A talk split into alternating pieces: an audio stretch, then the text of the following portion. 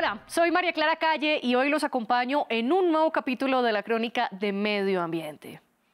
Una de las industrias más contaminantes del planeta trazó un nuevo compromiso ambiental. Les hablo del transporte marítimo, que es responsable de cerca del 3% de todos los gases de efecto invernadero. Después de días de discusiones, la Organización Marítima Internacional, OMI, pactó una estrategia para alcanzar las emisiones netas alrededor del año 2050. Aunque es un paso para descarbonizar a esta industria, los activistas dicen que no es suficiente ya que la OMI no prometió una reducción del 50% de los gases a 2030, como lo esperaban. Y dicen que sin eso no lograrán el Acuerdo de París de limitar entre 2 y 1,5 grados Celsius el aumento de la temperatura. Aquí les contamos los detalles. Hay una nueva apuesta por reducir los gases contaminantes que produce el transporte marítimo. En su reunión en Londres del 3 al 7 de julio, los estados que hacen parte de la Organización Marítima Internacional acordaron una estrategia para alcanzar las cero emisiones netas en 2050 o alrededor de esa fecha. Al respecto, Antonio Guterres, el secretario general de la ONU, les había pedido que pusieran el pie en el acelerador. La industria ha tenido algunos progresos, pero debe actuar mucho más rápido para alcanzar el ritmo necesario e impulsar la inversión y la innovación. Los insto a que terminen en Londres con una estrategia de gases de efecto invernadero acordada que comprometa al sector a alcanzar las cero emisiones netas a más tardar en 2050. El pacto se alcanzó y de manera unánime. Los 178 países miembros doblaron la reducción de contaminación que habían acordado antes. Pasaron de comprometer bajar a un 50% los gases de efecto invernadero de la industria marítima a comprometerse con las emisiones netas a mitad de este siglo. Y por otro lado, aumentarán las energías verdes que mueven a los buques. Pero muchos sectores critican que esto no es suficiente. Por un lado, afirman que si no reducen la contaminación a la mitad para 2030, la industria no logrará cumplir las metas del Acuerdo de París. Y por el otro, las energías limpias serán un porcentaje mínimo ya que le apuntan a que para ese mismo año solo entre el 5 y el 10% de las fuentes energéticas del transporte marítimo sean amigables con el medio ambiente.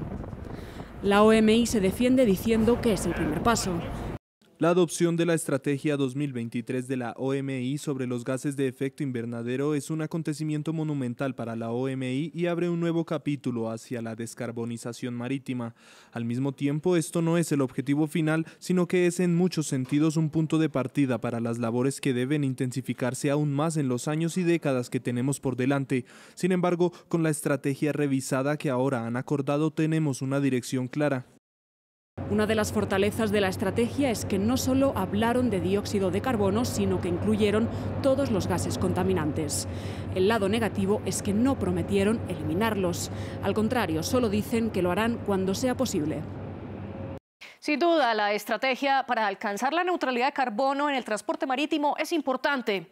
Pero hay dos discusiones que los países prolongaron una vez más no hubo acuerdo para crear una norma que regule los combustibles que usa el transporte marítimo, algo que se espera para contribuir a que la industria reduzca los gases contaminantes que produce.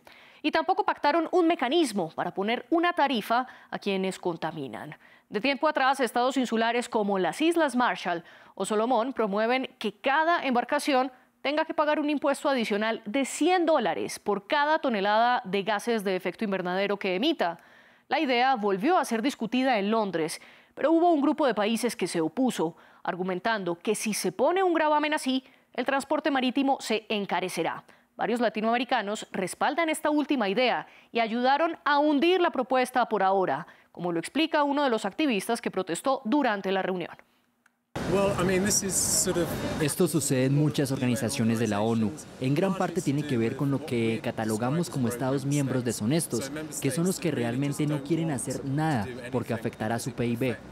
Entonces, en este momento, esos estados rebeldes en la OMI son Brasil, Argentina y el más grande probablemente sea China, que intenta convencer a las naciones más pequeñas para que voten en contra de cualquier cambio.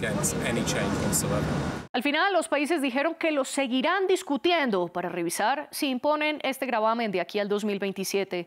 La idea es que el dinero que se recolectaría financie la lucha contra la crisis climática. Otra de las soluciones a esta crisis es la transición energética.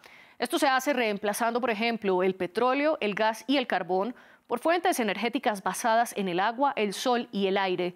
Pero la transición está haciendo que la explotación de minerales se dispare. El Banco Mundial estima que se necesitarán alrededor de 3 mil millones de toneladas de elementos clave, por ejemplo, para construir baterías eléctricas, por lo que se requiere 20 veces más de grafito, cobalto y níquel que se produce actualmente, y 13 veces más de litio. Así lo muestra el manual El futuro de la tributación de los recursos, que se lanzó a finales de junio en Zambia. Allí se realizó la conferencia mundial sobre el futuro de la tributación de los recursos, ya que, por ejemplo, el África subsahariana es una de las zonas mineras más ricas del mundo y aún así pierde hasta 730 millones de dólares cada año en el sector minero porque no tienen unas reglas claras de impuestos o porque las compañías evaden sus responsabilidades fiscales. Por eso discutieron cómo lograr un equilibrio entre atraer inversiones y crear un marco tributario que sea justo y equitativo con estos países. Proponen crear regalías que sean variables ante la volatilidad de los precios de los minerales y se destacaron casos exitosos como el de República Democrática del Congo y Zambia, que en 2022 firmaron un histórico acuerdo de cooperación para facilitar el desarrollo de cadenas de valor de baterías eléctricas y energías limpias. Así llegamos al final de esta crónica. La producción estuvo a cargo de Jennifer Guevara. Nos vemos pronto.